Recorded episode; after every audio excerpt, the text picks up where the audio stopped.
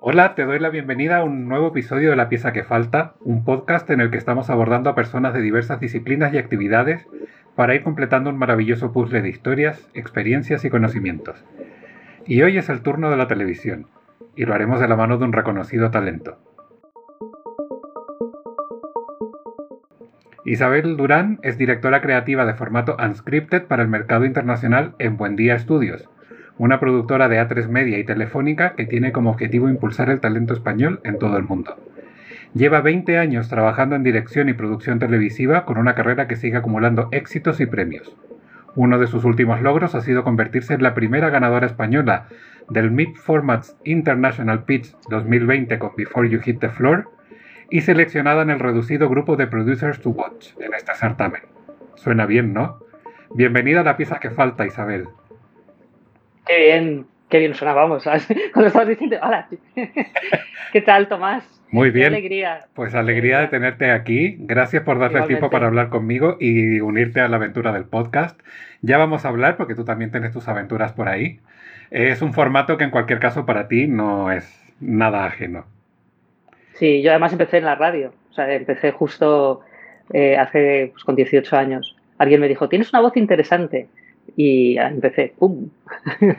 y, hasta aquí. ¿Con ganas de volver un poquito al mundo radial? Ah, sí, sí, porque hay algo muy metafórico de la voz, ¿no? Eh, hay, varias cosas. Una es que es eh, aquello que nunca miente, o sea, es decir, cuando alguien te está hablando, sabes perfectamente por su modulación, eh, o sea, es, es, una gran verdad. Empáticamente te llega y luego hoy en día, como se están escuchando los podcasts, que espero que haya mucha gente que lo esté haciendo con el tuyo, es de una manera íntima, eh, con tus cascos, escuchándolo tú, y entonces esa intimidad te hace entrar directamente en, bueno, en la empatía y en este mundo. ¿no? Y la otra es, eh, yo acabo de cumplir 50 y, todavía, o sea, no, todavía, sino es justo acabo de descubrir que me encuentro con mi voz.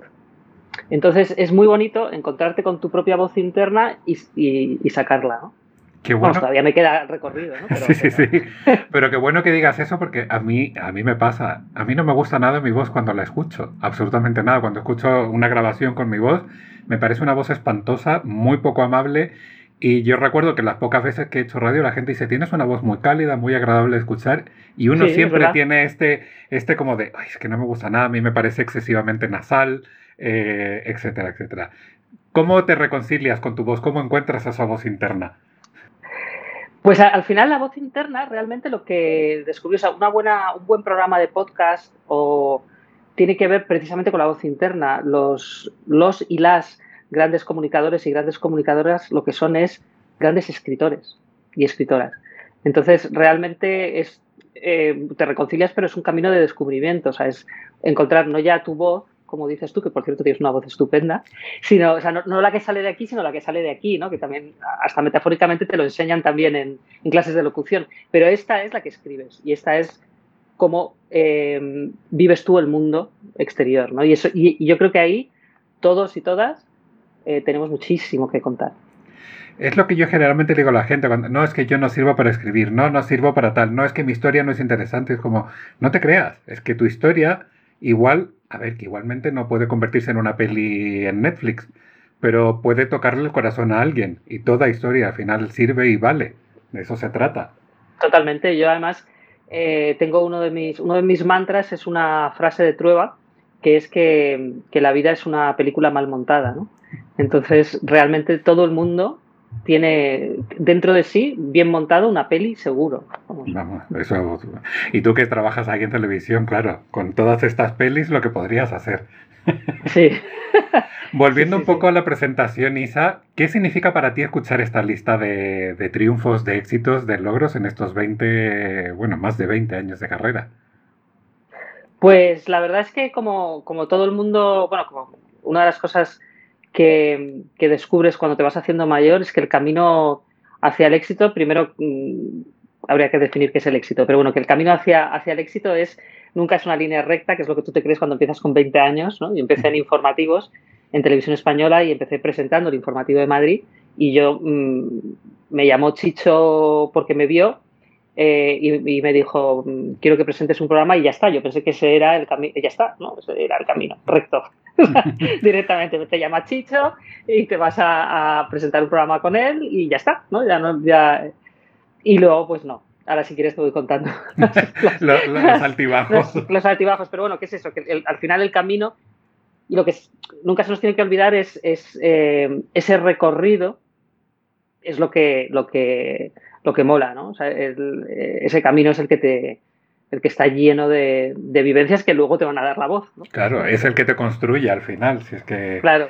Y en todo este tiempo, claro, es difícil mantener el tipo. Es decir, ya aprovechemos aquí de hablar de esos altibajos, que tú empiezas aquí, pero luego bajas, vuelves a subir, bajas, te recompones, te encuentras haciendo cosas que quizás en un principio ni siquiera te planteaste hacer. Cuéntame un poco cómo ha sido este recorrido. Pues fíjate, o sea, si quieres, seguimos ahí desde Chicho, ¿no? Que yo pensaba que iba a estar delante de la cámara. Yo, de hecho, empecé en la radio y pensaba eh, que, luego empecé en informativos y, ya me llama Chicho y digo, pues ya está, pues ya voy a ser presentadora. Y, justo en ese momento me llamó para presentar el Waku Waku. Y, y, me dijo, bueno, realmente te he llamado porque te he visto y, y, quería que lo presentaras, pero en realidad te quería conocer, porque ya tengo una presentadora, es una chica joven valenciana que se llama Nuria Roca. y que y, ya seguramente lo va a presentar ella, pero bueno, te quería conocer. Y entonces yo, claro, aproveché esa oportunidad y le dije, ah, pues tengo una idea de programa. Y porque me rondaba la cabeza eh, una, una, idea, acababa de empezar internet y me rondaba una idea de programa. Y, y me dijo, bueno, pues cuéntamelo. Digo, pues no, no, no, ahora mismo no estoy preparada para contártelo. Pero si me das un mes, más o menos dije yo, pues venga, dame un mes, si me das un mes, ya vengo yo y te, y te lo cuento. Y entonces me dio un mes, yo no sabía muy bien qué programa iba a hacer, me inventé una especie de concurso relacionado con Internet y hice una cosa que nunca se debe hacer, que es como 100 folios, ¿no? De, casi como un libro ahí de, de, me fui, porque tampoco sabía cómo se hacía un programa, era claro periodista con 24 años y presentadora de televisión de noticias, ¿no? pero, bueno, tenía como mi... Fui, le, enseñé el proyecto, estuvo dos horas escuchándome, pero, o sea, escuchándome todo, todo, todo lo que tenía que decir. Y me dijo, este programa no lo voy a hacer. como es chicho, porque además él sabía perfectamente, bueno, eh, mirar a sus historias para no dormir, que, que, que, vuelven, ¿no? Pero él sabía perfectamente hacer como buen hombre criado en el teatro, las eh, eh, pausas dramáticas en el momento, claro, termino mis dos horas de, speech, ¿no? Y es como, ¿y ahora? No lo voy a hacer. que es como, ah, vale, pues, pues si, seguimos ese camino del éxito es como, ups, pues entonces, y, y me dijo, pero te voy a contratar como guionista, porque me ha gustado mucho y vas a ser la guionista del Waku Waku. Y ahí empezó mi, mi carrera en, en, el mundo del entretenimiento, que casi dos años después ya dejé la cámara, me, o sea, dejé de estar delante de la cámara y ya me fui detrás y empecé a dirigir y, y hasta hoy. Digo, hasta no sé hoy. parezco. Te digo, te has refugiado ahí detrás de la cámara, que yo siempre he pensado que es un sitio mucho más cómodo que enfrente de la cámara. Sí, hay que ser muy... porque decías antes lo de mantenerse, ¿no? Una de las, a mí una de las cosas que, que más me daba miedo y, eh, de, estar delante de la cámara era lo de mantenerse. Yo tengo grandes amigas que, están delante de la cámara, las admiro muchísimo y, claro, es que te mantienes eh, delante eh, a los ojos de todo el mundo, ¿no? O sea, quiero decir que todo, por lo menos la parte física, esa parte física, o sea, tus, tus, grandes hallazgos y tus grandes declives, ¿no? todo eso está delante de la cámara, o sea, te, te expones mucho, es cierto.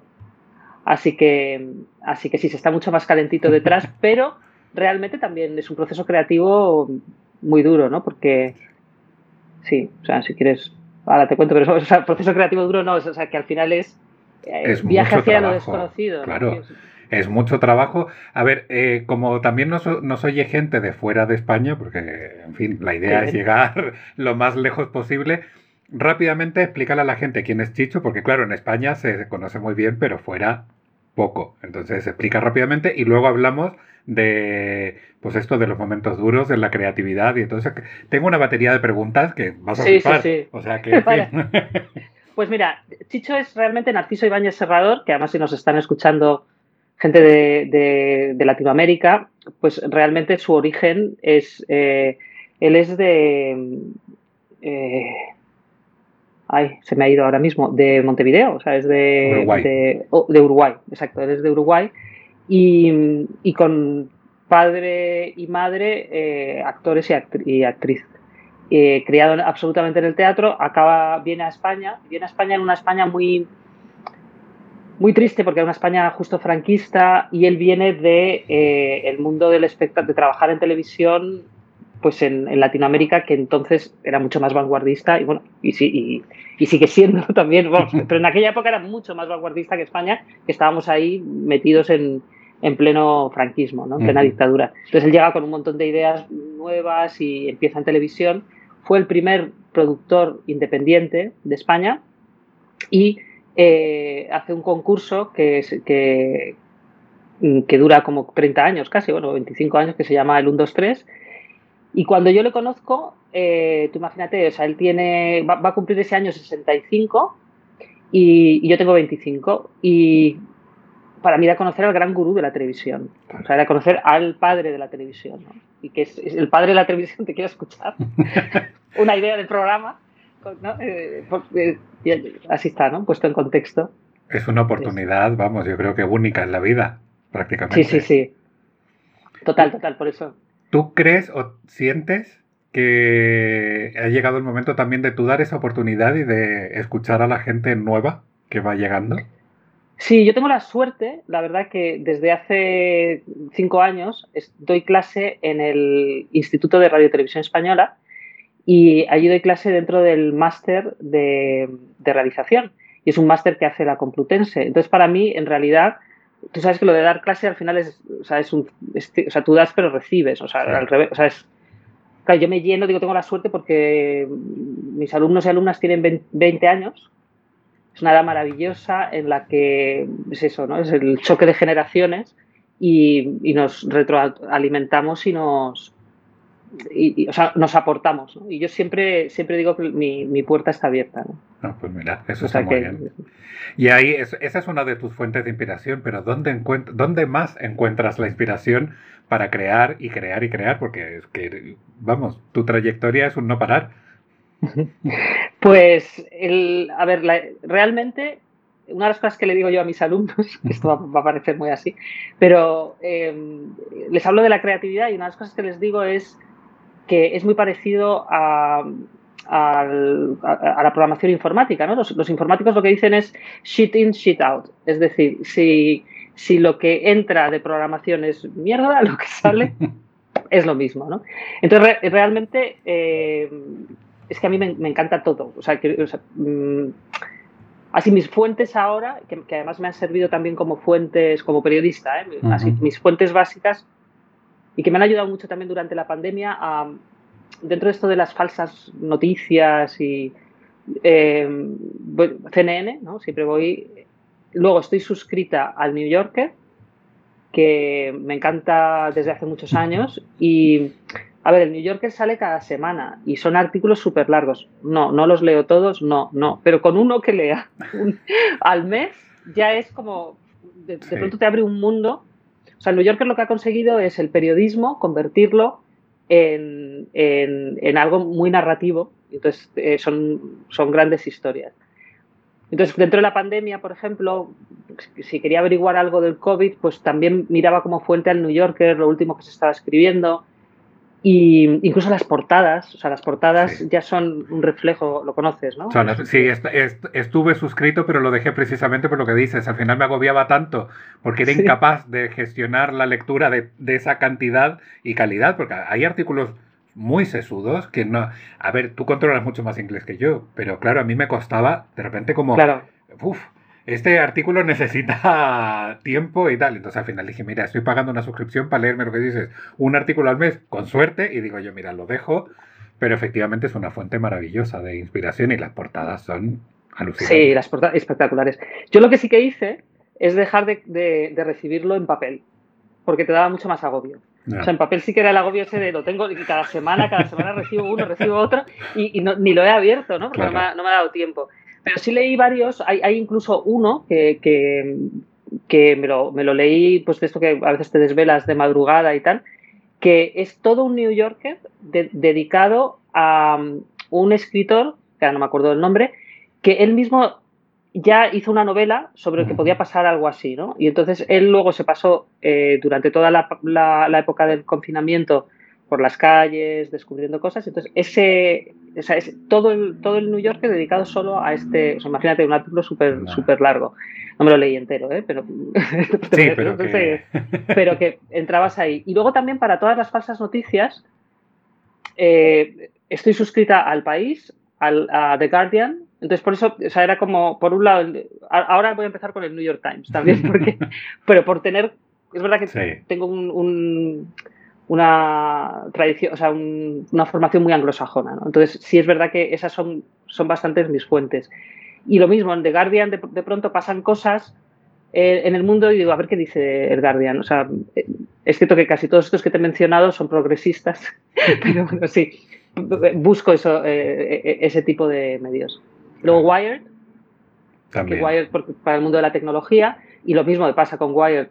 Tanto el New Yorker como Wired, eh, lo que utilizo mucho es como em, para su archivo. Entonces, si voy buscando, no sé, ahora, por ejemplo estoy metida en temas de gastronomía, pues si tengo que buscar cosas de gastronomía, pues me voy a los archivos del New Yorker o, en el caso de Wired es más para tecnología.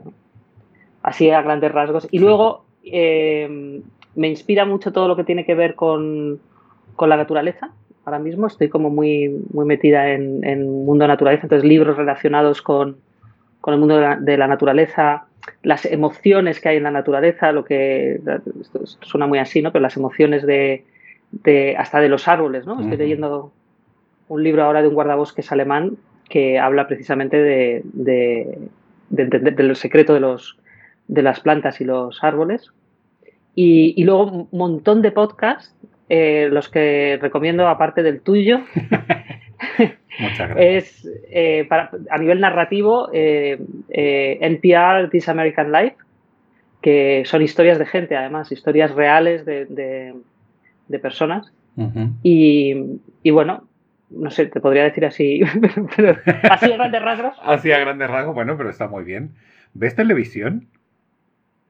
Muy buena pregunta. Sí, sí, pero la veo, la veo por trabajo. O sea, hay, hay, muchas cosas que veo eh, por eh, pura, o sea, por hobby, menos. o sea, mi tiempo libre lo, lo, dedico a muchas otras cosas, pero lo que, o sea, mi campo, que es el entretenimiento, ese lo veo por trabajo y lo analizo y lo desmenuzo y lo, y lo veo. O sea, en mis horas de trabajo está ver la televisión. pues mira, vamos, eso es un trabajo soñado para mucha gente.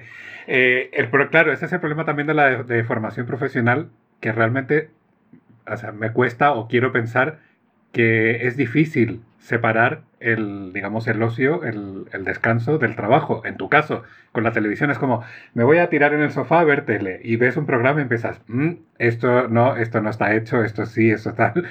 Eh, eso me imagino que te pasa. Sí, y además el otro día estaba viendo, una de las pocas veces que he tenido que ver un programa fuera de mi hora de trabajo, ¿no? Y lo estaba viendo con mi chica y claro, se lo estaba destrozando, porque le estaba diciendo, mira, aquí esto no lo han hecho bien, tenían que haber contado esto de esta manera, esto, esto tal, esto cual, y luego efectivamente el programa no funcionó, con lo cual quedé fenomenal con mi chica, ¿no? esto yo ya lo sabía. pero, pero sí, sí, es un poco rollo, o sea, es, sí, porque lo desmenuzas, claro. Claro. ¿Qué, ¿Qué tipo de programas te gustan de lo que ves? Eh, ¿Cuáles son los que más te llaman la atención o los que más te, te satisfacen? Sí, yo me, como me dedico a, crear formatos, es verdad que hay una parte de mí que me, cuesta mucho diferenciar entre lo que me gusta o lo que digo, ¡Ah! es que, me encantaría haberlo hecho, ¿no? En general, eh, dentro del mundo del entretenimiento, los programas que más me mueven son los, lo que llaman los talent.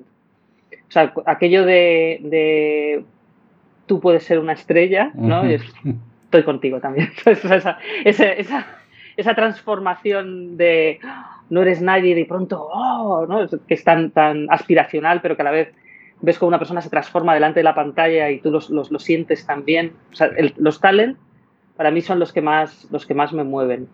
Luego, a nivel personal, o sea, hay ahora mismo ya está creciendo muchísimo y me encanta el mundo del documental, pero el documental ya se está acercando tanto a la ficción eh, con su eh, potencia narrativa que, a veces te dices, ¿cómo puede ser cierto que lo que estoy viendo eh, sea real? ¿no? Que es uno de ellos, es el gran éxito de este año del mundo de los tigres de Netflix, ¿cómo se llama? Tiger... Tiger King? Tiger King, Tiger King. Eh, que lo ponen en el ejemplo que ya casi en todas las universidades, todo el mundo, o sea, es, es, un ejemplo de, de, cómo puede funcionar.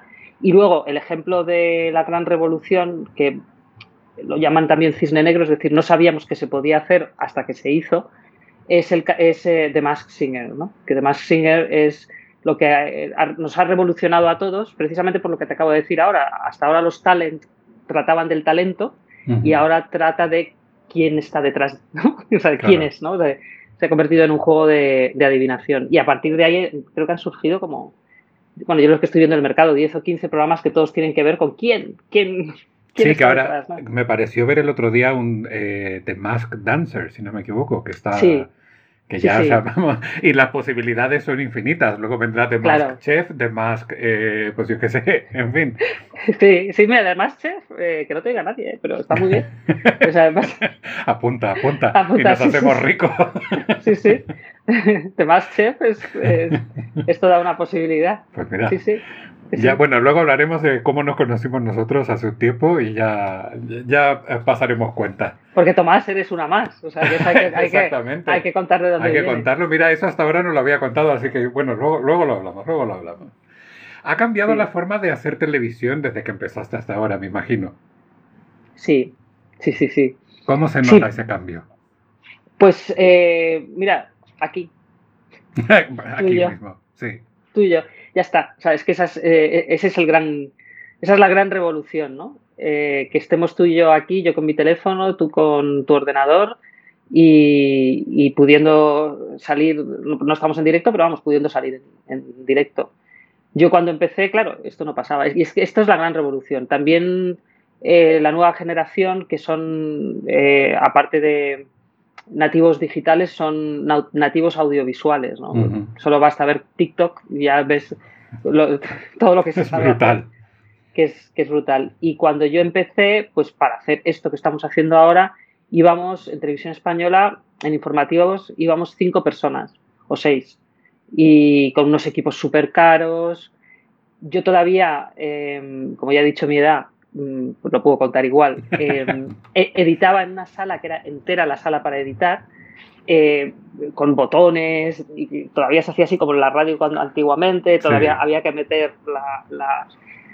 Y, me acuerdo que cuando yo empecé ya decían, nos van a poner una sala mm, digital de hábito, todos, oh, ¿qué será eso? y hoy en día, claro, se, vamos, prácticamente se edita en un ordenador pequeñito y en fin.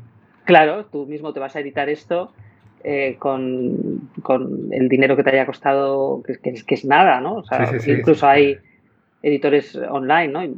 Pues imagínate la diferencia entre una habitación entera.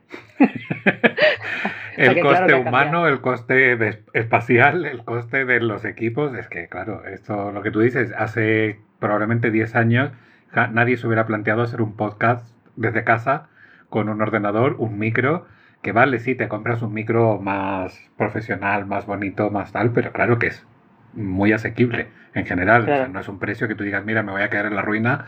Eh, y, bueno, pues al final yo por lo menos esto lo disfruto y me encanta. O sea, me encanta que exista esta posibilidad. Y un poco retomando el tema que hablábamos antes, eso también democratiza un poco el tema de la comunicación. Que vamos a estos grandes medios, pero que también van surgiendo esas voces es casi como un talent. Al final van apareciendo voces que antes no tenían ninguna posibilidad y ahora sí la tenemos. Sí existe. Totalmente. Sí, sí, sí existes. Y eso también pasa en el mundo del business, ¿no? del audiovisual. Ahora, a mí lo que más me gusta eh, es que se ha democratizado igual. Tú antes, igual que lo que acabas de decir, para, tener un programa tendrías que estar en una gran cadena ¿no? Para tener tu propio programa de televisión o incluso para poder trabajar en, un programa o una idea de programa como yo tuve, pues se lo tenía que contar primero a, a una gran productora y luego esa gran productora ya vería. Ahora estamos en el mercado de las ideas. O sea, ahora mismo Netflix le da igual que te llames eh, como te llames, que seas una gran productora, no, pero como seas Tomás, que has tenido una idea que sea fresca, que sea nueva, que sea oportuna y que, pues bueno, ya se buscarán ellos quién te puede ayudar. Pero es, es el mercado y es el momento de las ideas. Y eso se ha democratizado tanto que es una maravilla. A mí eso me encanta. ¿Y hace más fácil o más difícil tu trabajo, eso? Eso lo hace, eh, bueno, lo que hace es que eh, realmente tienes que gestionar, o sea, mucho, mucho de tu tiempo eh, se trata de encontrar talento también. ¿no? O sea, no, no solamente encontrar talento para las ideas que surgen internamente o encontrar talento para las ideas de fuera. Y ser lo mismo, ¿no? O sea, ser también al final un, un, hub de talento donde a lo mejor eso, vienes, tú, tú vienes con una buena idea que no sabes desarrollarla, pero ya nos ponemos nosotros a apoyarte para que eso pase, ¿no? Es cierto que todo es limitado, aquí el problema es que el tiempo es limitado, entonces al final tienes que decidir, porque el desarrollo de un formato mínimo son tres meses, que llegue al mercado es un año, eh, que luego tenga éxito o no es otro año más, entonces tienes que decidir, tienes que apostar por, por una cosa o por otra, ¿no? Pues hablando de formatos y de éxitos y tal, cuéntanos un poquito de Before You Hit the Floor. ¿De qué va esta idea tuya maravillosa y encima premiada? Pues mira, al final, em, Before You Hit the Floor es un, es un concurso. Los formatos de televisión, lo que, es que no sean documentales, al final tiene que, tiene que ser lo mismo de eh, tener o sea, de, conseguir empatizar con el, con el espectador y al final todo trata de emociones. ¿no? Entonces, en Before You Hit the Floor, para mí la, la, emoción fundamental de cualquier. O sea, tú lo que tienes es que conectar con una emoción tuya y a partir de ahí crear un formato. Y siempre funciona, o sea, va, a haber más verdad cuanto más tuya sea. ¿no? Entonces, en mi caso fue. ¿Qué estaría yo dispuesta a hacer para ser millonaria? ¿No? Eso es lo que yo me pregunto. O sea, ¿qué, qué miedo estaría dispuesta, no que estaría dispuesta a hacer, porque claro, eso es como. sino, ¿qué miedo estaría dispuesta a superar? para ser millonaria. Y, y dije, jo, pues a mí me da miedo, la verdad es que me da miedo las alturas. Entonces, em, ¿serías tú capaz de saltar de un edificio, bueno, que sea con todo, ¿eh? Con todo, con todo, sí, con todo el equipamiento. pero saltarías por, por ser eh, millonario o millonaria? Y esa es la pregunta que me planteé. Claro. Y, y, a partir de ahí desarrollé un formato, pero siempre toda idea empieza con una muy buena pregunta y luego una emoción tuya de verdad. O sea, que, de verdad, porque si no, de que, o sea, la, impregnas de mentira luego la... Entonces de, ahí, surgió. Y lo que tú dices, le falta esa emoción y esa cosa que te hace conectar al final con un programa. Es verdad, a mí, por ejemplo, hablando de los talent, eh, a mí los que más me gustan son los de cantantes, pero porque yo tengo un sueño frustrado que es ser cantante. Entonces me chifla y me encanta ver cómo la gente se convierte en cantante. Y yo, claro, soy el jurado más crítico y tal, que, más lo hace, tal, pero claro, porque si yo estoy sentado en el salón de mi casa, no me gustaría estar en sus zapatos, pero vamos, o sea, ni por todo el dinero del mundo. Creo que tampoco sé si saltaría de un edificio eh, eh, digamos, por dinero. No lo sé, todo es ponerse, pero la idea de tu propuesta de Before You Hit the Floor fue como, o sea, mola, me parece súper chulo, súper llamativo, pero es como yo llego arriba y digo, lo siento. Hasta aquí llego. Ni, por medio millón de dólares. No, lo sé. Igual al final digo, pues venga, ya que estoy. En ese sentido también, claro, depende mucho del espíritu de juego que tengas. Pero yo qué sé, es, a mí me parece, vamos, complicado y una decisión de estas que tú dices, bueno, ¿qué hago? Y me parece genial que la gente, vamos, eh, que primero que le guste, o sea, enhorabuena, porque no todos los días se gana un, digamos, un concurso o un certamen a nivel internacional de este tipo. Eres la primera, además, la primera eh, española. Sí, sí, sí, sí. la verdad es sí, sí, sí. Fue, es un, a nivel personal es un éxito, pero sobre todo porque al final se juntan Em, la, intuición, la creatividad y lo que has aprendido, ¿no? O sea, mm, porque al final es un reconocimiento a tu, a, tu capacidad, ¿no? Que, a, nosotros, o sea, a mí personalmente me viene bien mm. como profesional, a la empresa donde trabajo, a Buen Día Estudios también, porque pues ahora mismo también es la única empresa española que realmente está apostando por formatos internacionales, ¿no? Y que realmente está formato, o sea, está apostando por, venga, vamos a vamos a medirnos con los grandes, no, no, no vamos a esperar a que a que, a que vengan aquí y, hagamos un copy-paste, ¿no? Sino, sino vamos, a, vamos a, medirnos. Entonces, esta es una, una, forma de decir, pues sí, claro, hay mucho talento aquí.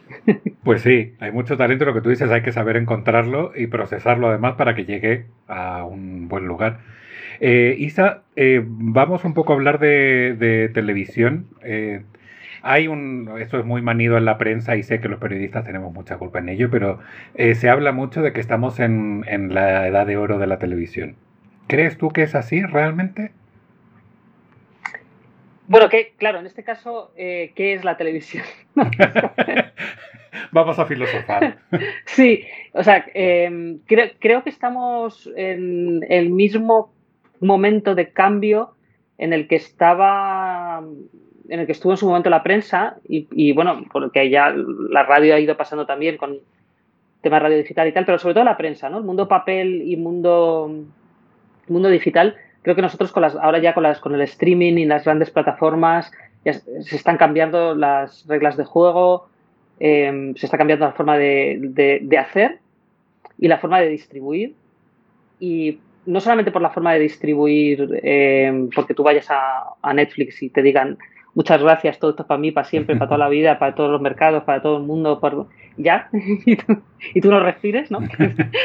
que no es exactamente así, pero bueno, aparte, aparte de eso es, pero además te doy todo el dinero que necesites para que este proyecto sea un éxito. Entonces, claro, a nivel profesional, por eh, es, un lujo, ¿no? Y a nivel, eh, pero lo, está cambiando, o sea, eh, realmente por eso te preguntaba qué es la televisión, o sea, los grandes mm. broadcasters. ¿Qué están haciendo los grandes broadcasters, las grandes cadenas? ¿Qué están haciendo? Se están, todas van hacia el streaming también.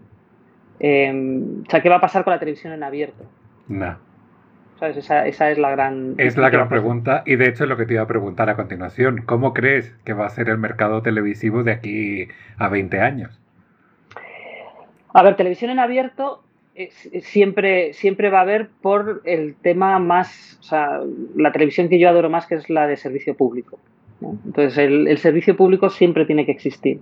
Y siempre tiene que existir eh, para que una para que exista la democracia, vamos, básicamente, ¿no? Que es eh, formar y informar y, entretener. O sea, que tiene que existir. Gratis, al alcance de todos. Eh, lo que hay ya sí, bueno, y lo que habrá es eventos em, em, en directo y importantes y luego la desconexión, o sea, es decir, yo ya veo muy poca televisión en abierto, yo casi todo, o sea, en abierto sí, pero la veo de cuando yo quiera, yo me desconecto y hay toda una generación desconectada y que va a seguir desconectada. Y, pero sin embargo, para, para, para lo importante como son que salen el ministro o la ministra hablando de COVID, pues ahí queremos estar. Y dentro del mundo de formatos y de entretenimiento, pues una de las cosas que nos planteamos siempre es qué plus le puedes dar a un programa para que sea en directo. Entonces, que sea un evento en directo y que realmente tenga sentido la, televisión en abierto y en, y en conexión, ¿no? ¿Es más desafiante un directo que un formato pregrabado? A nivel técnico, digo, a nivel producción, a nivel...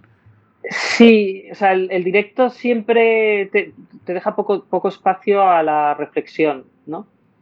Yo la verdad es que tuve la suerte de, verlo en directo, o sea, de ver cómo se hacía en directo. Y claro, eso es o sea, un Saturday Night Live, que para quien no lo sepa, es un programa de sketches en directo con actuaciones. Bueno, aquello era una maravilla, era un baile de la perfección, porque además mm lo veía desde arriba y veías que hay tres sets y, están cambiando de set. Claro, van cambiando todas las cámaras a un sitio, van cambiando al otro. Entre medias estaba ese, ese año estaban los Black Eyed Peas y, estaban en directo y tal. Y luego me enteré que, claro, yo lo, viví como un evento, pero, pero no lo viví como. Luego me enteré que es que hay una lotería para entrar. O sea, es decir, eh, se presenta la gente y como público, una dices. como público, para entrar como público. Había, hay, hay toda una lotería de, de- y hay listas de esperas de años, ¿no? Ya. O sea que yo no, no- me di cuenta en ese momento que había sido tan privilegiada. Como forma parte de mi profesión, pues tengo que Claro. verlo todo. Claro, no, no, vamos, y se agradece. Y a mí, o sea, de hecho me encanta ver programas de fuera porque me encanta ver qué se está haciendo, qué se está contando. Y en tu caso, claro, en tu caso además, o sea, no solo en el mío es por placer, en el tuyo es por trabajo, es claro, yo tengo que estar, tú tienes que estar al día de lo que está Claro. ocurriendo. Sí, sí, sí, tienes que estar al día y tienes que acostumbrar tu retina. O sea, yo, yo, por ejemplo, cuando trabajo creativamente con, con los equipos creativos, lo primero que hacemos es qué se ha hecho en el mundo con respecto a esto y, y luego lo ponemos como ejemplo. Oye, esto nos ha gustado, porque la, la televisión también es evolución, o sea, es evolución Claro. de todo lo que hay, ¿no? Entonces decimos, joder, esto nos ha gustado, pues nos encantaría hacerlo así, pero no, pero con esto. Oye, ¿habéis visto esta peli? ¿Y habéis visto, eh, no sé, el arte también es, es muy inspirador, ¿no? Pero sí, sí es importante ver, claro, ver, ver. Por lo de shit in, shit out también, ¿no? También. Cuidado, cuidado con lo que ves porque eso te sale, ¿no? Claro. Eh, ¿No te pasa? A mí me ha pasado en otros momentos creativos de mi vida que de repente tú llegas con una idea y dices, se, se me ha ocurrido una idea espectacular.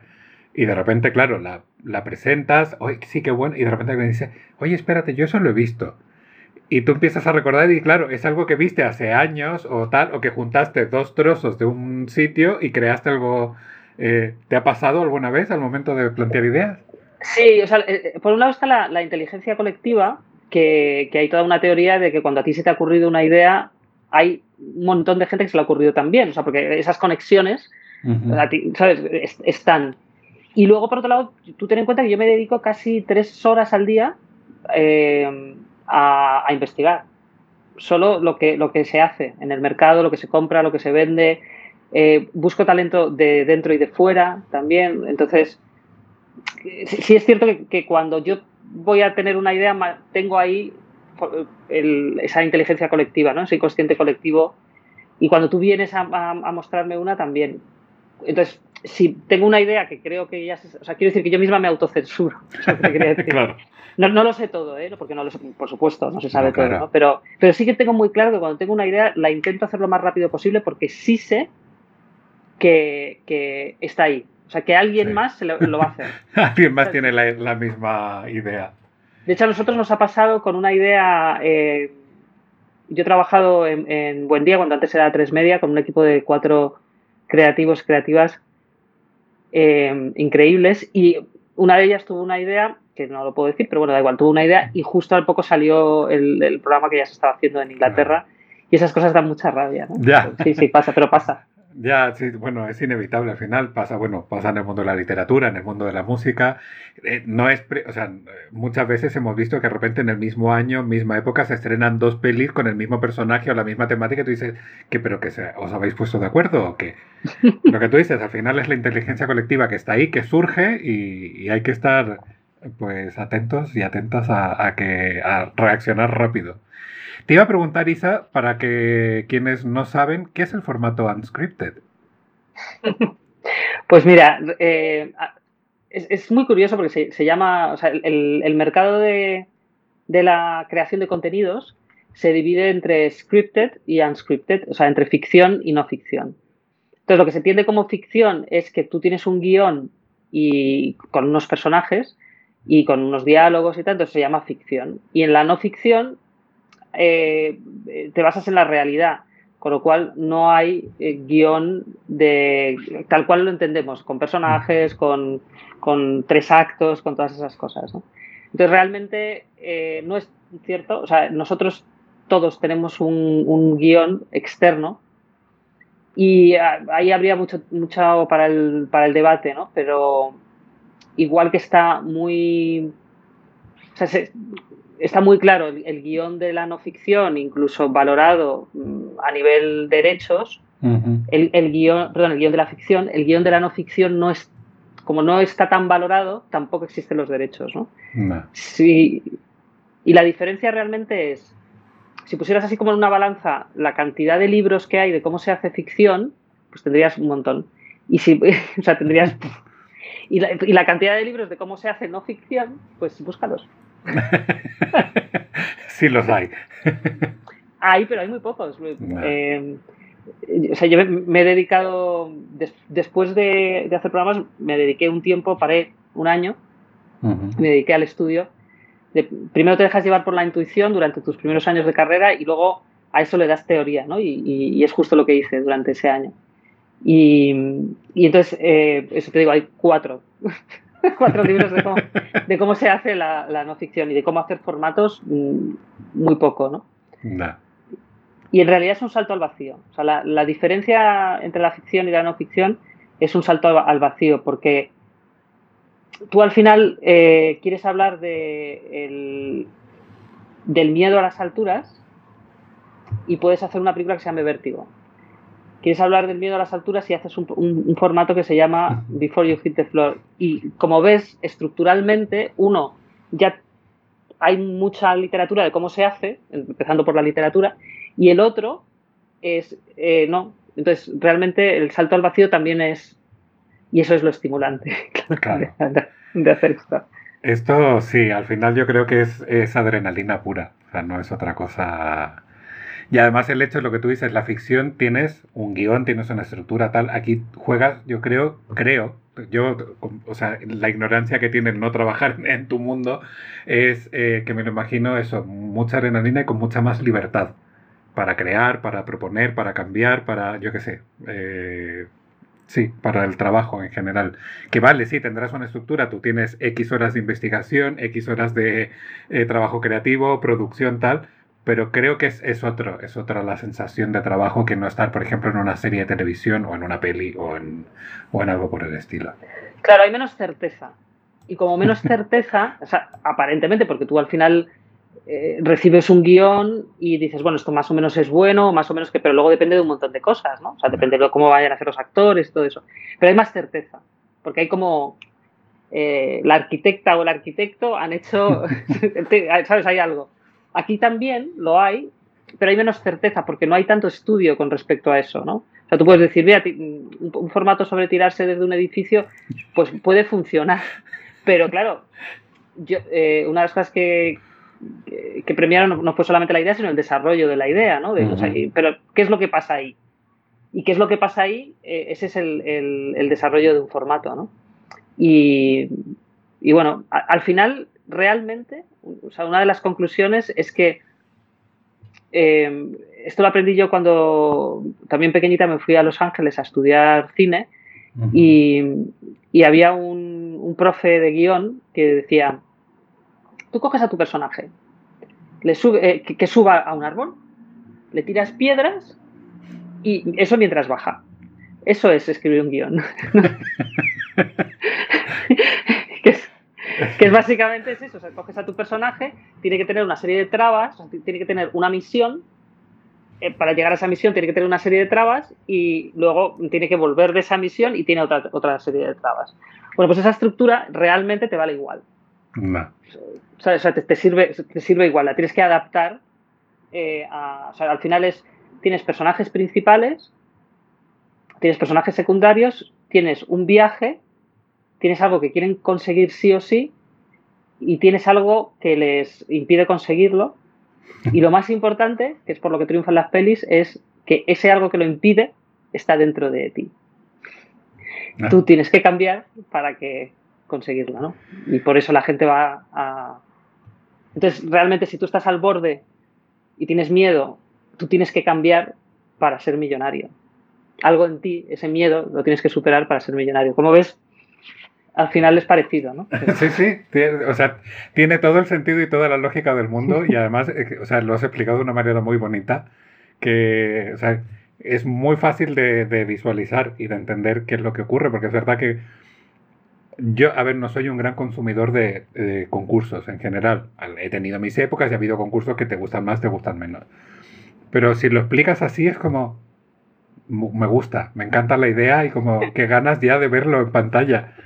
como, por lo menos para decir, mira qué buena idea ha tenido Isa, qué, gusto, vamos a celebrarla, que eh, yo creo que siempre estas cosas hay que disfrutarlas, además y pensar en el trabajo que hay detrás, que muchas veces, eh, en tu caso yo creo que, no sé si lo has notado alguna vez, como que no se agradece o no se reconoce el trabajo que hay detrás de un programa. Claro, igual que, eh, sí, mira, exactamente igual que las, en la ficción son superestrellas las actrices, los actores, y los directores y las directoras, incluso los productores y las productoras. O sea, de pronto, gran eh, executive producer de, o en, el caso de, de, la ficción también es el series producer o lo que sea, ¿no? bueno, pero en el, caso de, de, la no ficción, las grandes superestrellas, entre nosotros y nosotras nos conocemos, en el mercado sí. O sea, yo, por ejemplo, soy súper fan, yo, yo sigo a, determinados eh, hombres y mujeres que, que me gustan mucho como creativos o creativas pero entre nosotros nos conocemos. Pero, pero fuera, que, tú piensas en de los creadores de. Fíjate, el precio, el, precio justo que, va, que vuelve ahora a televisión. ¿Alguien sabe quién lo creó? No. No. Yo sí, pero. pero claro, pero sí, efectivamente no es. Eh, claro, lo que tú dices, de los creadores de quién quiere ser millonario, el precio justo y no sé qué, pues llega este. ¿Quiénes son? ¿Vale? ¿Dónde están? Sin embargo, Spielberg todo el mundo sabe quién es. Claro, efectivamente. Yo creo que al final lo que pasa, en, por ejemplo, en el tipo de concursos, que se convierte en estrella el presentador o la presentadora y el concursante o la concursante, que pues eso, que tiene más carisma, más tal. Y todo, todo el resto del equipo, realmente quien ha montado ese, ese gran marco, pues Sí, lo que tú dices, os conocéis, me imagino que tendréis también espacio para el reconocimiento, para los premios y para tal. Sí. Pero claro, eh, gran público, eso tú vas por la calle y seguramente nadie te parece. ¿Tú eres la creadora de Before You Hit the Floor? Sí, no. Algún día ocurrirá. Después de este podcast va a ocurrir, seguro. Sí. A ver, Isa, ¿qué te, bueno, que esta pregunta es un poco obvia, pero eh, ¿qué te gusta más, ficción o telerrealidad? Pues eh, en realidad, mira que como también he hecho telerrealidad, eh, es que la realidad supera la ficción. Y no, no es porque esté, pero es que lo supera, es que te pasan cosas que dices, esto, esto jamás lo podría haber escrito en un guion. O sea, es que esta frase, ¿no? que es verdad que cuando les llevas a los personajes al límite y, cuando la propia... Porque claro, el, el guion realmente de la, de la telerrealidad es eh, la premisa a la que les impones, ¿no? O sea, ¿qué pasaría si te le llevas a alguien a una isla desierta y tiene que convivir ahí y vivir durante un tiempo, ¿no? Pues lo que va a pasar ahí te va a sorprender mucho más en realidad que si escribes un guion sobre eso, ¿no? O sea, bueno, o sea que sí, la realidad supera la ficción. Esa es una gran duda, fíjate, y lo he escuchado más de una vez en tipo programa, por ejemplo, Supervivientes, que supongo que entiendo que era el que estabas haciendo referencia. Sí. Que siempre escucho, eso está guionizado, esto está todo preparado, esto está todo como ya montado. ¿Es mm. así o no? No sé si puedes decirlo. No sé si sí, sí, sí. Mira, si volvemos a la metáfora del árbol, de, coges a tu personaje, le subes al árbol y tal. Vale, el árbol, ese árbol, eh, y esos obstáculos los diseñas. Entonces, el árbol sería, mm, me voy a llevar a, bueno, en realidad lo que diseñas es el viaje, ¿sabes? Ese, viaje tú lo diseñas. Y lo, y lo, primero partes de una premisa. Y la premisa es, eh, me voy a una isla desierta. Me voy a una isla desierta, bueno, pues vale, pero si tú pones una cámara y ya está en una isla desierta, Tienes The Island, que es otro formato, que decidieron no hacer nada, no intervenir en nada y simplemente, incluso hasta los cámaras estaban viviendo la, propia historia, ¿no? Entonces esa es una forma de, de telerrealidad, pero que, de verdad que les tiraron allí, les tiran y, ahí os quedáis, y ahí os quedáis durante 30 días. Ahora, si estamos en, en Supervivientes, es un formato, entonces como es un formato, tú estás diseñando el viaje. Entonces tú diseñas en el día uno, que no sé exactamente porque yo no he trabajado en Supervivientes, pero nos lo imaginamos eh, vamos, lo que yo pediría, diría, a ver, ¿qué va a pasar en el día 1? Pero en el día 1 lo que va a pasar es, diseñas eh, esas piedras externas, es la que tú, lo que tú diseñas. ellos van a pasar por todos estos problemas y eso se los diseñas tú. Se los diseñas hasta el punto que hasta tienen que pasar por este juego y tienen que pasar por este otro. el propio drama ya te lo está dando el sobrevivir ahí, eso es drama, seguro. Entonces no tienes que intervenir. Por lo que sé de Supervivientes, además, los cámaras y, todo el equipo de producción tienen súper prohibido em, hablar. Los cámaras y todo eso tienen súper prohibido hablar. O sea, nada de interacción con, la interacción. Digo, en ese tipo de formato. Pero claro, claro que intervienes porque tú les creas el viaje. Por lo cual, claro que estás interviniendo, por supuesto, porque si no, estarías vamos a ver si pasa algo hoy. Pero, no, pero tú lo que no haces es, no lo que dices, o sea, no dices, ahora Isabel y Tomás van a discutir. Porque hay algo que, ocurre en la telerrealidad que, que, ocurre en el mundo de los robots también, y yo lo utilizo como, metáfora, que es, eh, le llaman el... ¿Cómo le llaman? El valle... Eh, inquietante, el valle inquietante. Y es que un robot, eh, cuando se parece demasiado a los seres humanos, pero hablan así, te inquieta mogollón. O sea, decir, o sea, prefiero, prefiero que sea un robot que, que, sea cuadradito y, hable tipo Wally, ¿no? Porque ese, no me inquieta, pero el que se parece mucho, pero está hablando así, bueno, pues con, la, con eh, los realities y los docu-realities, como haya mentira, lo pillas como espectador, pero rapidísimo. Entonces sí que tiene que haber verdad.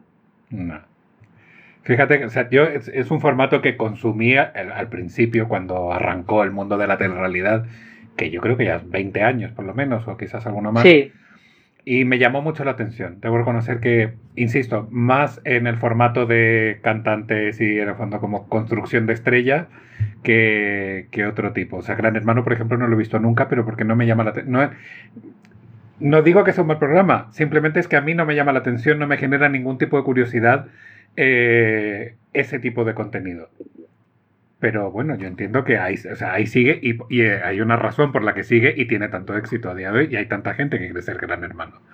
Eh, pero siempre, claro, me pasaba con esto de la, esta gran duda de, ¿es realidad? ¿Esta telerrealidad es tal? Pero nunca he sido tampoco especialmente crítico, no, no, le he dado mucho espacio en mi cabeza, pero como te digo, está esto de, no, esto está todo organizado, esto está todo preparado, esta gente ya vamos, más, o menos va contratada para decir lo que tiene que decir, hacer lo que tiene que hacer, y yo es como, pues me gustaría como espectador creer que, o sea, creer que no, en el fondo. Es que claro, me gusta ser inocente. Depende del formato, ¿no? Porque hay algunos que ya se han ido hacia una telerrealidad pues tipo eh, de, las mujeres ricas, estas de Atlanta, ah, o cosas así, o, otras que ya, que ya son como docu-reality, donde hay personajes. Ahí marcan una línea entre la ficción y la no ficción, ¿no? Pero mm. cuando son un formato de un formato concurso o formato de realidad, tipo Gran Hermano y tal, tú lo que diseñas todo el rato, y además estás todo el rato diseñando esas piedras. o sea, tú estás. Eh, yo me dedico a tirar piedras, es lo que.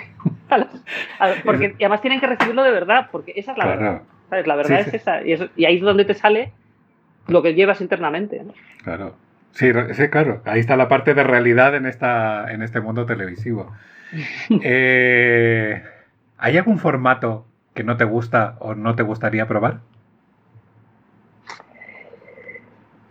Pues es que al final, claro, cuando te dedicas a esto, mm, eh, por ejemplo, cuando se habla de la telebasura y cosas así, ¿no? O sea, eh, yo distingo, una cosa es como profesional y, otra cosa es como ciudadana, ¿no? Entonces, yo, por ejemplo, como ciudadana sí pido que la televisión em, ayude a, fomente y ayude la democracia, fomente y ayude eh, la veracidad, y, te genera una serie de valores mm, que funcionen, ¿no? Pero como profesional, claro, yo miro a, los, a, los, a lo que pasa en la televisión en términos de engagement. o, sea, en términos de, te has quedado, o sea, de, todo lo que podías hacer hoy, te has quedado enganchado o enganchada aquí. Y, yo lo mido así. Otra cosa es que me guste más o menos eh, ciertas cosas. Yo sí exijo como ciudadana que por lo menos la televisión pública, eso sí que la exijo, ¿no? Porque eh, o sea, que sea una televisión que, sirva, que sirva para el bien común. Claro, que aporte al final. Que aporte, sí, sí. La expresión buen día cobró un sentido especial para ti en 2020. ¿Cómo fue esta oportunidad que se te presenta en plena, porque eso además fue en plena pandemia? Realmente, mm, yo ya estaba en buen día, sin saberlo. no, o sea, eh, nosotros eh, éramos a tres media estudios y, y llegué, o sea, y, o sea, yo ya llevaba trabajando, yo, trabajando año y medio y, y, después surgió Buen Día como parte de, o sea, la parte de A3 Media era, éramos nosotros, ¿no? A3 Media Estudios. Y luego ya estaba la parte de Telefónica y entonces nos hemos, nos hemos unido, pero que ya, ya estábamos ahí. Es verdad que, que, que, no lo sabía, o sea, que me enteré oficialmente eh, estando dentro. Pero sí, para mí el gran cambio sí que fue que ahí nos conocimos tú y yo, justo ese año nos conocimos tú y yo. Me acuerdo cuando nos conocimos te dije, he quedado finalista en Cannes que ese año no gané, pero había quedado finalista. Y entonces, cuando quedas finalista, eh, pues es el mercado internacional donde están, donde van todos los profesionales y todas las profesionales del mundo de la tele. Y quedar finalista significa que sales en un gran escenario con 5.000 personas de tu sector y, te das a conocer realmente. O sea, quedar finalista es que te das a conocer dentro del, sector. Y mm, como una persona eh, creativa que ha llegado hasta ahí, ¿no? porque se suelen presentar como 400 formatos de todo el mundo. ¿no? Entonces, ser de los cinco mejores, yo ya para mí ese ya era el premio. ¿no? claro. Ese, para mí ya era. Y entonces allí me vio eh, una persona que ya me conocía, pero que no. Y me vio y al poco eh, se convirtió en mi jefe, que, que, hoy es el director de contenidos de Unscripted de, de Buen Día Estudios, ¿no? Es Jorge Pérez Vega. Y eh, o sea, realmente él fue, luego me, entrevistó Ignacio, que es el director general, y Ignacio Corrales, y, y, ahí empecé y les dije, vamos a vender formatos en el mundo internacional.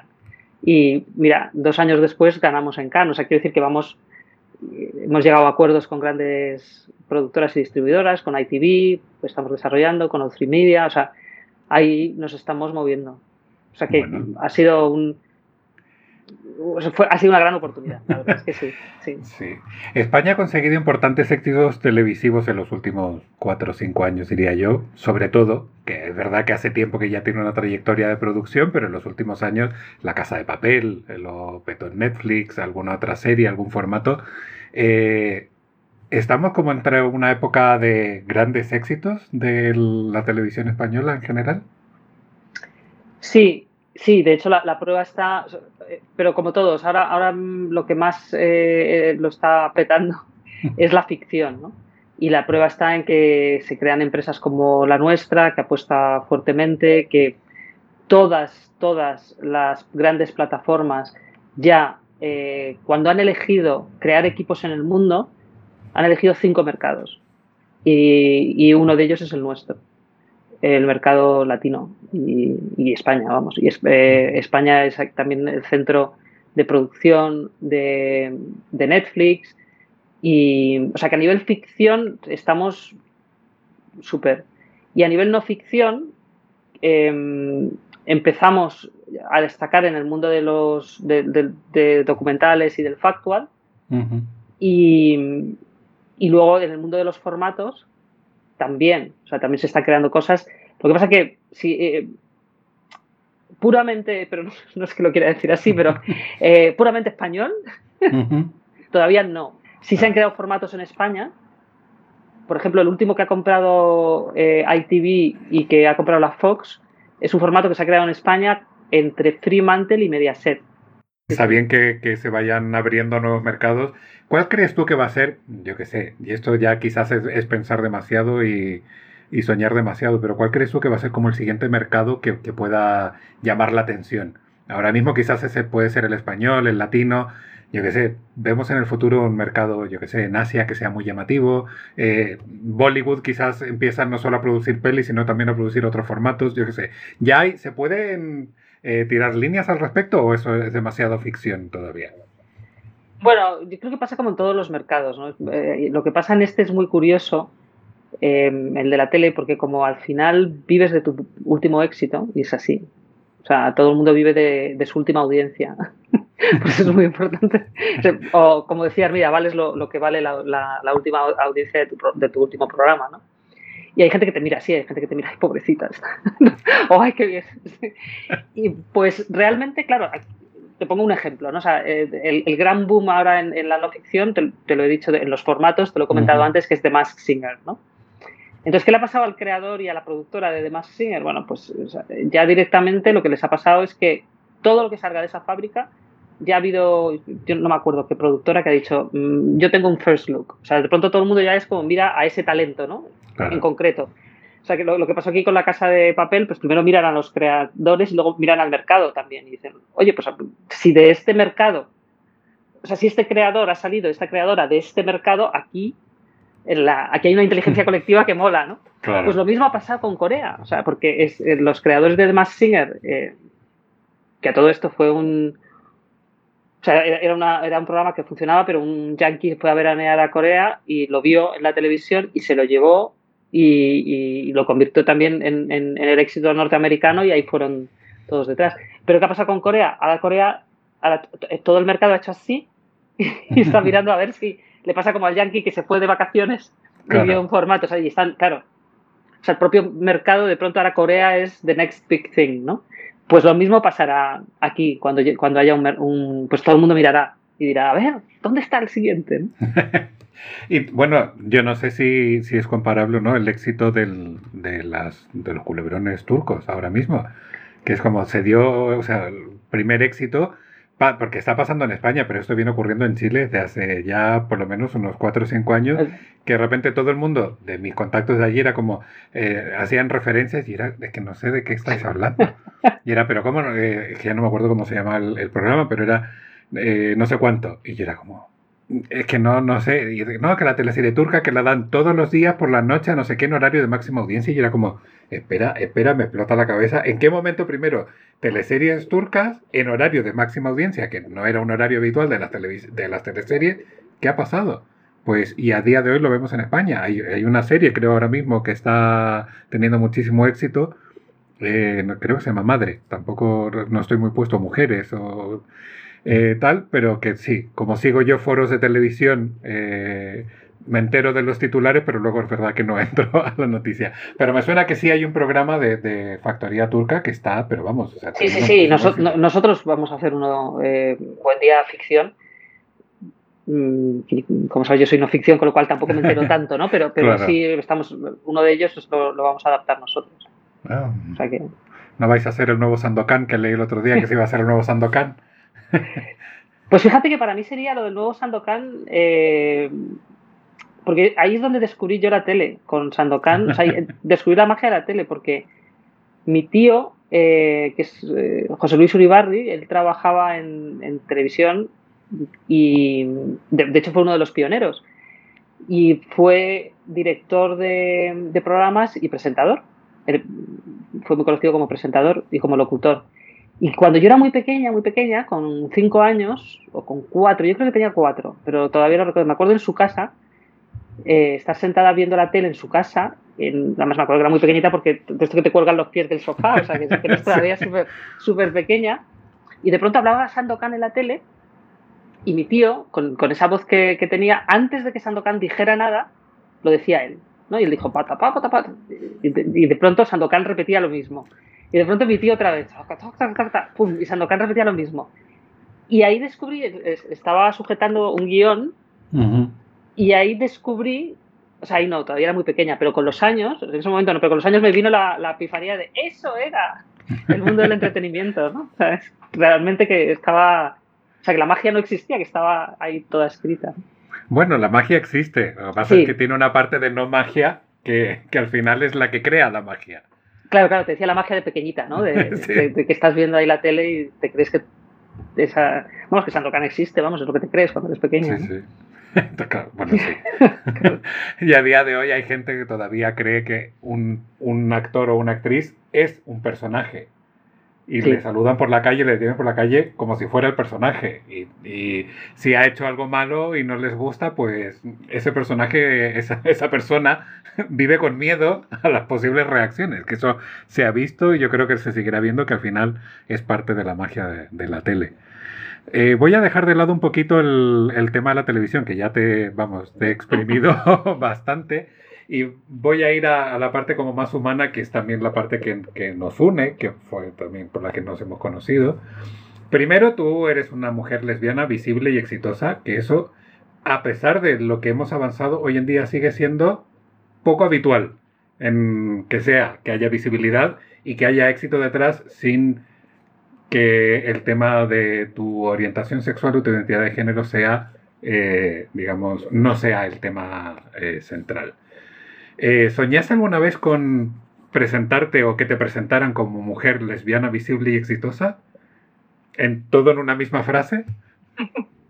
No, no, no, la verdad es que no. Es como ahora mismo, por ejemplo, eh, que vivo en la casa más pequeña en la que jamás he vivido, con una terraza que nunca me habría atrevido ni a soñar, porque es toda la azotea del edificio y además está enfrente del retiro. Nunca te atreves a soñar eso, ¿no? Pues en este caso te lo cuento como metáfora porque es lo mismo, ¿no? Cuando te das cuenta de tu orientación sexual, eres muy pequeña, eh, ya no te cuelgan los pies del sofá, pero bueno, entras en la adolescencia, acabas de pisar suelo y el suelo que pisas eh, está un poquito movido, ¿no? Porque tú descubres que, que, tu, que tu orientación sexual no, es, no tiene nada que ver con la del resto, ¿no? y, entonces, eh, bueno, sobre todo también por la edad que tengo, que hablamos de... de es que yo no tenía referentes. Entonces, al, no tener referentes, ahí es donde el, suelo que pisas eh, no, es estable, ¿no? Porque no, no, tienes referentes. Entonces, cuando ya tienes la oportunidad, superas todos tus miedos, sales del armario, pues para mí la fuerza de poderme convertir en referente para otras mujeres em, y dar esa fuerza y, asegurarme de que ese suelo sí que lo pisan cuando son adolescentes y hay un, peso, o sea, un piso, no, solamente por mí, sino por un montón de mujeres más, pues bueno, eso me, me parece que menos, ¿no? Que poder devolver a la sociedad. Sí, por lo menos facilitar el camino y hacerlo más llevadero, porque es verdad, para quienes somos de una época, pues eso, voy a decir más antigua, aunque no signifique que, que sea excesivamente antigua, pero es verdad que lo vivimos de otra manera, sin referentes, sin la posibilidad de vernos reflejados. Como hoy en día sí te puedes encontrar en pantalla con alguien que tenga una historia similar a la tuya, en nuestra época eso prácticamente no existía. Y mujeres lesbianas todavía bastante menos que hombres gays. Que los hombres gays, aunque fuesen motivo de burla, pero por lo menos se veía. Una mujer lesbiana era prácticamente un fantasma, no, no existía.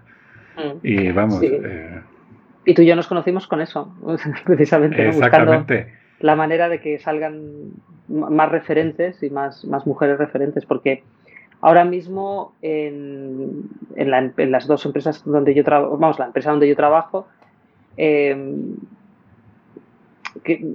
creo que soy la única lesbiana. Por lo menos. O sea, me río porque digo, porque que, yo sepa, ¿no? Claro, que tú sepas.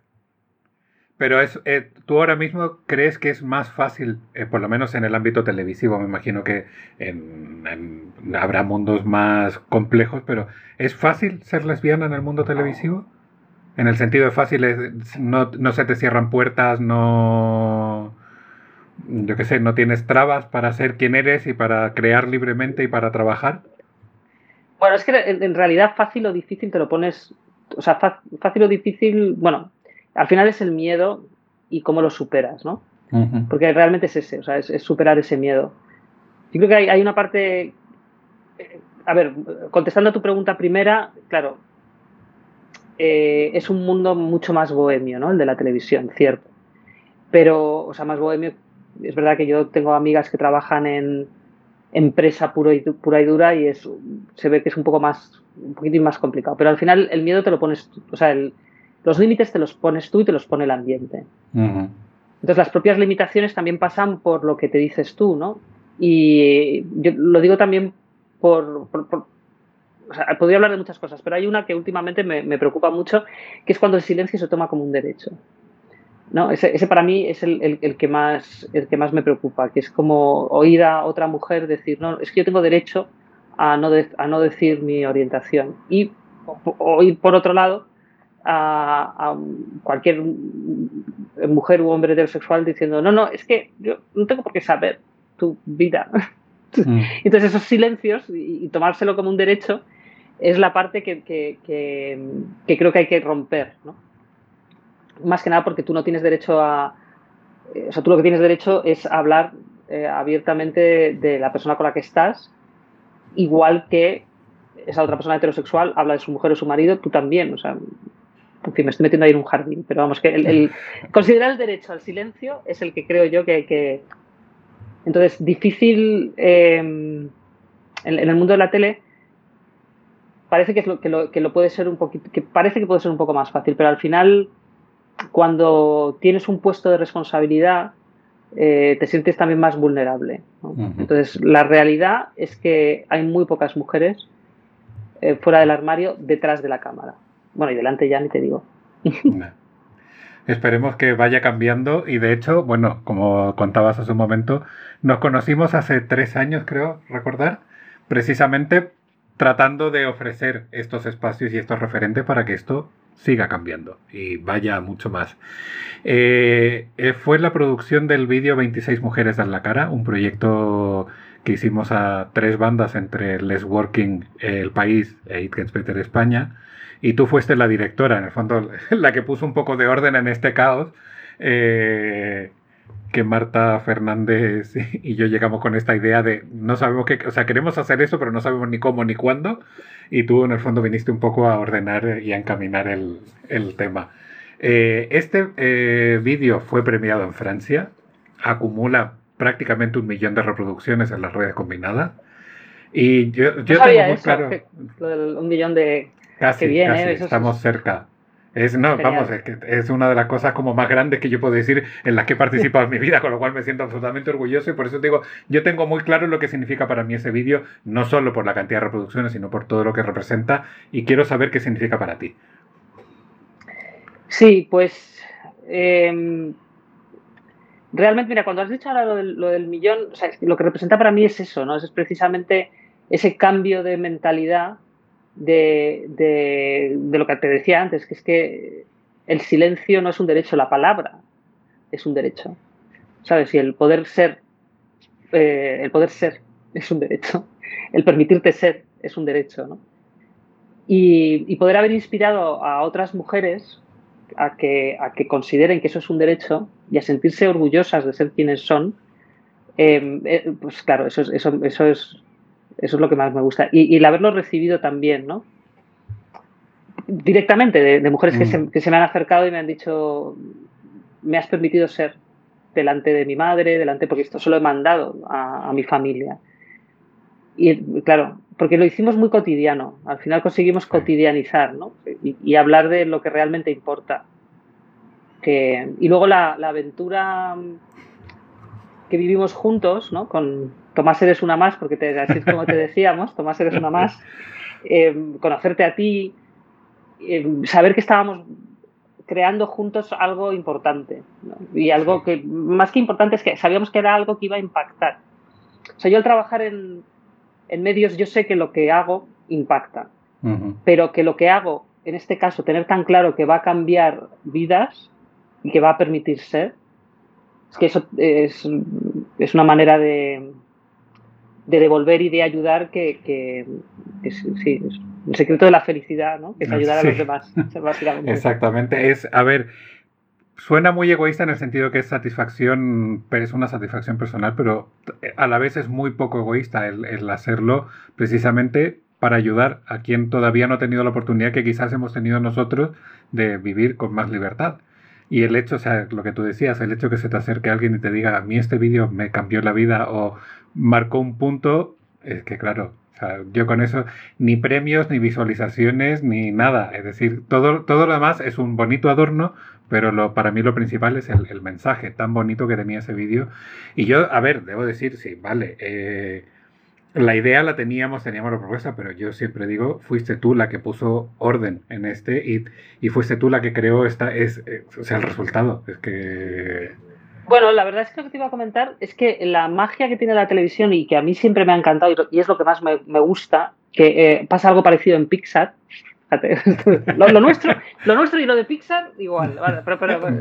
me gusta, me gusta. Sí, sí, te gusta, pero voy a llegar, voy a llegar al punto, ya, verás.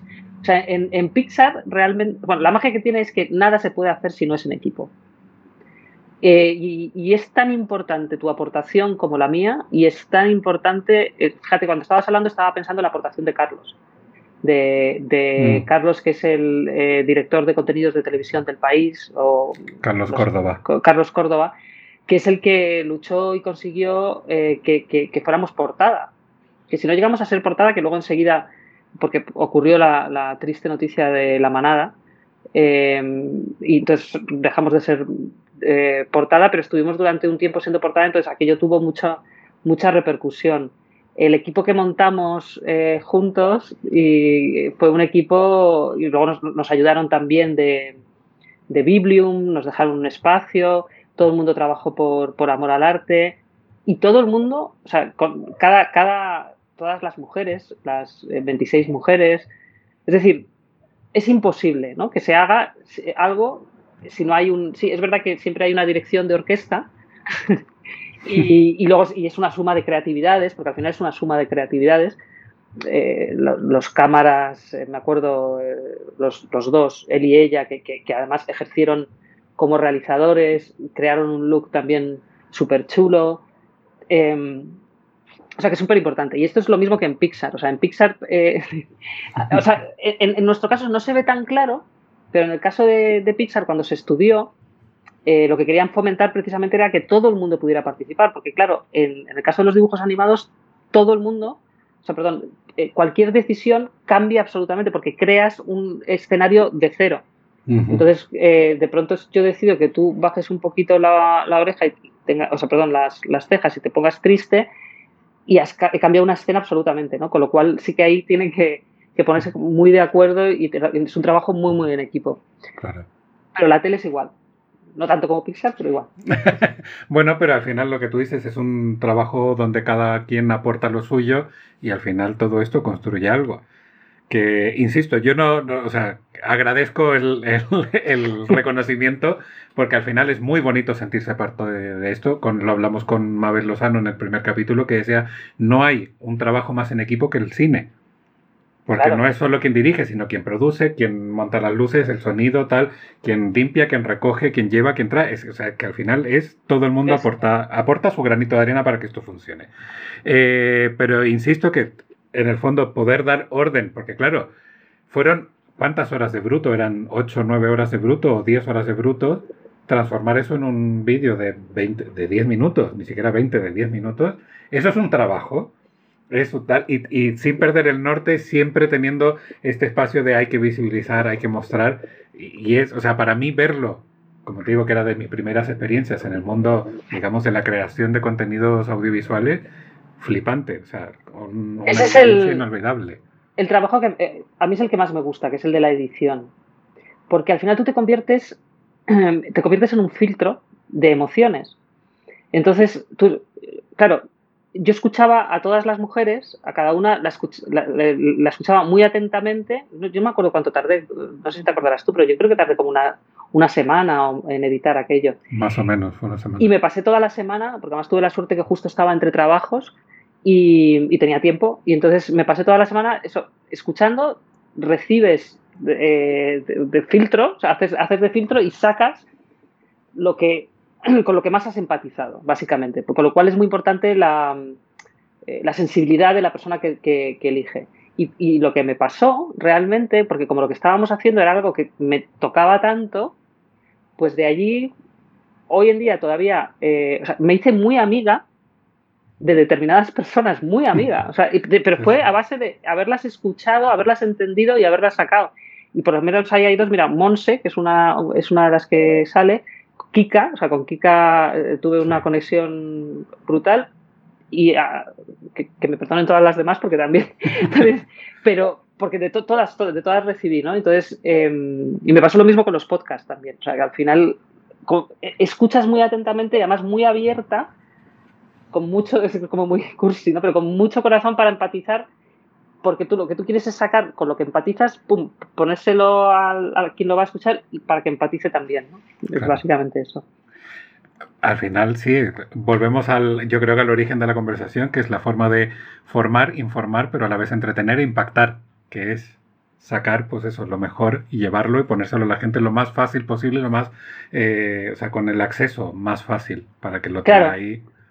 Sí, el, el, hay una persona que, que, que dice que el mundo del espectáculo y el mundo del show business realmente es un ¿cómo lo llama? un delivery eh, sí, es un packaging and delivery o sea, realmente nosotros lo que hacemos es empaquetamos y nos convertimos en empaquetamos y hacemos el delivery de las emociones. O sea, las empaquetamos y pum, te, lo hacemos y pum, tú como espectador, uy, em, te, te emocionas, ¿no? pero eso tiene un proceso.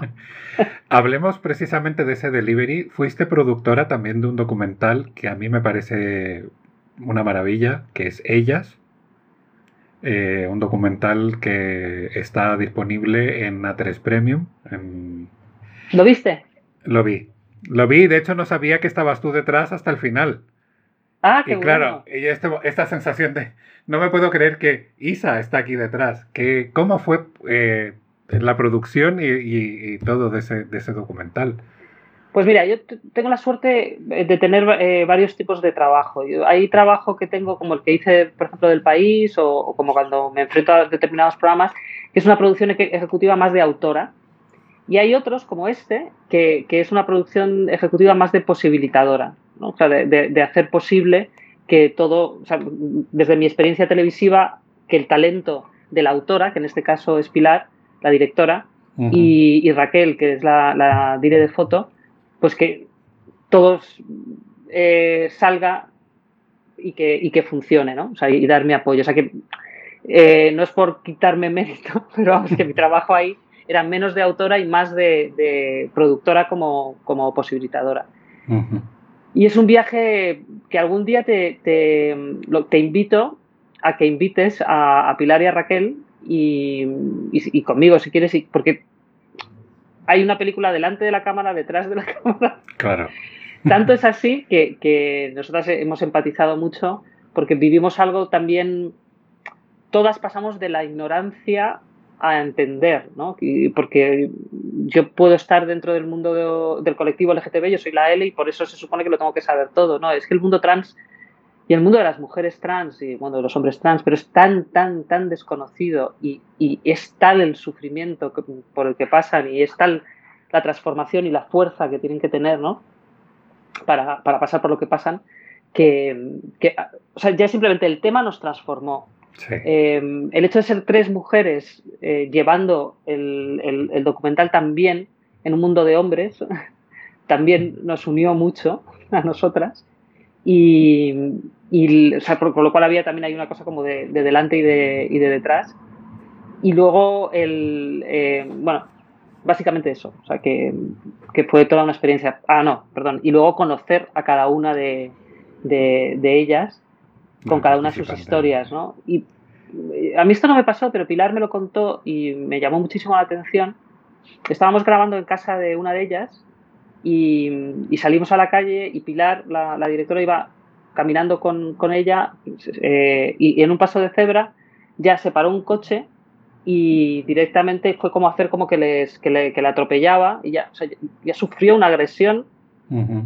Y Pilar como, claro, que no había vivido esto como mujer cis, ¿no? Yendo con una mujer trans, fue consciente de, a lo que se enfrentan cada vez que salen a la calle. O sea, que es que no es por, ser ellas, ¿no? Otra también, un, guionista me contó, un guionista gay, que, iba en el, cogió un taxi con una de las, de las más mayores y, el taxista le dijo a dónde van los señores, ¿no? O sea, que, que, todavía esté, bueno, pues, o sea, que para todos nosotros y todas nosotras eh, ha sido también una experiencia de transformación, ¿no? Luego, bueno, pues eso, y, luego, pues es que es un mundo, además en este caso, éramos tres mujeres llevando eh, un documental sobre mujeres trans y hubo mucha sororidad y mucha sororidad también entre, entre nosotras, por lo cual al final hemos acabado pues siendo amigas, ¿no? Qué bonito eso, sobre todo ahora mismo que hay como tanto enfrentamiento y tanta problemática al respecto, de precisamente del, de esta como em, vínculo, vivencia entre mujeres y mujeres trans, que hay gente que lo diferencia y, hay gente que, no hace ninguna diferencia. Entonces, bueno, pues a mí, o sea, me pareció como que llegó en el momento justo, me pareció como muy necesario y yo de hecho, o sea, me imagino que en nombre de mucha más gente, pero enhorabuena y gracias. Gracias por ponerlo. Es una pena que no esté en abierto y disponible para todo el mundo, pero realmente eh, vale la pena y merece. O sea, vamos, para, a mí me parece interesante, por lo menos simplemente por información y curiosidad de saber, porque efectivamente lo que tú dices, somos del colectivo, pero no conocemos todas las vivencias ni las experiencias. Y simplemente por tener ese momento que dura, yo creo que es una hora, ese puntito de sensibilidad, de escuchar la historia de una persona en primera persona, o sea, ya es suficiente. El trabajo ya está hecho, es decir, por lo menos algo más vas a entender, algo, algo te tiene que tocar. Y en ese sentido creo que ellas toca bastante. O sea, es, muy. sin caer en la, en la, sensiblería, sin caer en la pornografía, el sufrimiento, sin caer en nada, pero llega, Es la cotidianidad de ellas también, y además, al, ser, al ser de diferentes eh, generaciones también. Y luego lo que te contaba antes, hay una. Al final tú pones al servicio, tu, al servicio de, de cualquier proyecto, eh, pones, tú vienes con tu pasado, ¿no? Eh, aprendes en el momento, pero vienes con tu sensibilidad, ¿no? Entonces, ahí se nota mucho la sensibilidad de Pilar. Pilar viene de, Es que se juntó, que se me ha olvidado esa otra pata que, que es súper interesante, que por eso te, invito a que las, a que las eh, invites un día, tanto a Pilar como a Raquel. Pilar viene del estudio académico del documental experimental, con una perspectiva de género como mujer también y como una mirada de mujer. Raquel es eh, de las del 2% de directoras de fotografía que trabajan en España. Eh, maravillosa. Entonces, la sensibilidad de las dos son esas cosas que a veces son imperceptibles en el cine, ¿no? Pero esa, esa, esa sensibilidad unida y luego la maravillosa sensibilidad que tiene, porque tuve la suerte, como loca que soy de, edición y de sala, de decir, bueno, yo aquí llevo la producción ejecutiva, pero en sala me siento contigo. y me senté con Pilar en, en, la sala y estuvimos editando, pero vamos, la mayoría lo, lo editó ella y ahí se ve, porque cuando, o sea, porque igual que que tú fuiste testigo en, el vídeo del país, aquí también había cinco horas o seis horas de conversación, ¿no? Y eso lo conviertes en una mezclado y tal, y ahí también se ve la sensibilidad, ¿no? Lo, lo que se elige, cómo se elige, lo, lo que, bueno, pues eso parte del proceso creativo y parte del resultado final, que como digo, es, a mí me pareció maravilloso y lo tengo ahí eh, para ver de nuevo, porque creo que es, además hay que procesarlo y disfrutarlo con calma, no es algo, no es como mucho de este contenido televisivo que pones como ruido de fondo, no, este, creo que es algo que hay que vivirlo, hay que, hay que masticarlo con, mucho interés. Total, y luego, ellas, ¿eh? ellas, ellas, ellas, ellas, ellas que, se, que se desnudan. Totalmente. No, no, o sea, no físicamente, sino emocionalmente. Digo, por si alguien tiene algún tipo de problema con los desnudos, pues no. Pero es un desnudo emocional, es un desnudo humano, más que emocional. Vamos, que sí, hay que verlo, yo creo que hay que verlo. Hablabas hace un momento, el, o sea, en el caso de Raquel, una, una del 2%, o sea, una de las pocas mujeres que es directora de foto, en tu caso me imagino que tampoco muchas eh, productoras mujeres eh, con cargo ejecutivo tal, me imagino que todavía no. Eh, ¿Has tenido o sientes que durante tu carrera has tenido que demostrar continuamente tu valía o has tenido que mm, como que trabajar más para que se te reconociera? Por el hecho de ser mujer, vamos, simplemente por, por una cosa que es tan básica como el hecho de ser mujer. Mm. Bueno, es que yo creo que daría para otro programa. la televisión eh, en, su mayoría está hecha por mujeres. Eh, directoras hay muchísimas. Digo televisión, entretenimiento, ¿eh? magazine, informativos, o sea, todo, bueno, todo lo que es no ficción. lo que es hacer, la, hacemos una inmensa mayoría mujeres. Y sin embargo, los no ya la también por suerte tenemos por ejemplo, en Buen Día, la directora editorial es eh, Sonia, que es, mujer. o sea, quiere decir que, y es la directora editorial de, Buen Día.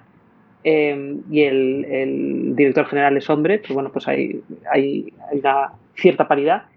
hay otras productoras, o sea, por ejemplo, Fremantle lo dirige una mujer, eh, o sea, que hay, o sea, por suerte, el mundo audiovisual es un mundo muy, muy femenino. Es cierto que lo que es los... Eh,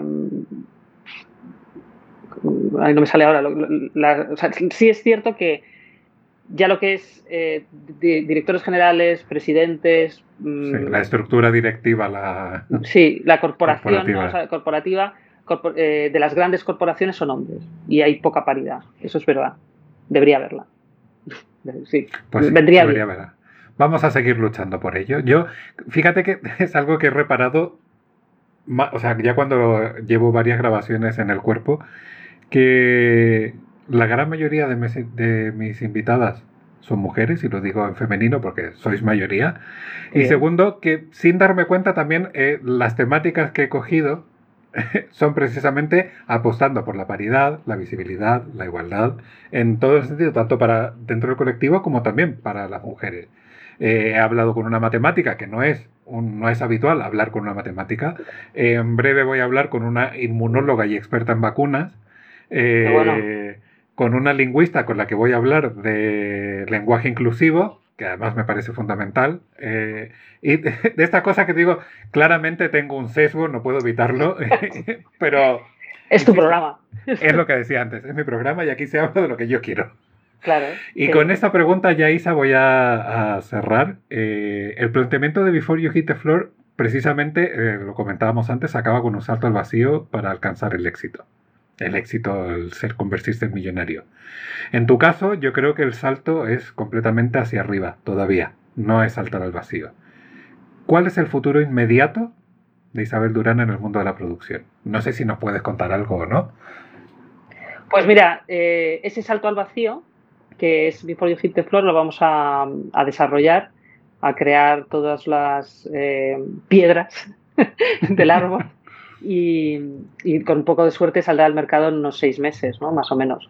O sea que eso es, lo, así lo, inmediato que puedo contar. Vale, todos los demás son proyectos secretos todavía que nos enteraremos más adelante. Son secretos, son secretos y, luego hay otro gran salto al vacío también. Uy. Pero eso ya para la segunda parte. Eso, cuando, cuando volvamos a, completar el puzzle. Te diré, te diré, este es. Vale, fenomenal. Pues Isabel, muchísimas gracias por haber venido a este episodio. Gracias por darme tu tiempo, tu largo tiempo dedicado a toda esta batería de preguntas. No creas que se me han quedado muchas en el tintero, pero bueno, insisto, habrá una nueva vuelta. Y a la gente que, está en su casa, que nos ha escuchado y que nos ha acompañado en esta conversación, como siempre, muchísimas gracias y eh, te esperamos en un nuevo episodio de La pieza que falta. Isabel, un gusto, un beso muy fuerte y espero poder vernos pronto, poder verte pronto en vivo y en directo, que tenemos muchas cosas pendientes por celebrar. Aquí, aquí en mi terraza, que está al aire libre, podemos estar. O sea que sí, muchas ganas de verte, Tomás. Y eres una más, sin duda. Eso, vamos, sí, yo lo llevo en el corazón con mucho orgullo. Mm. Un beso, muchas gracias. Un beso. Adiós.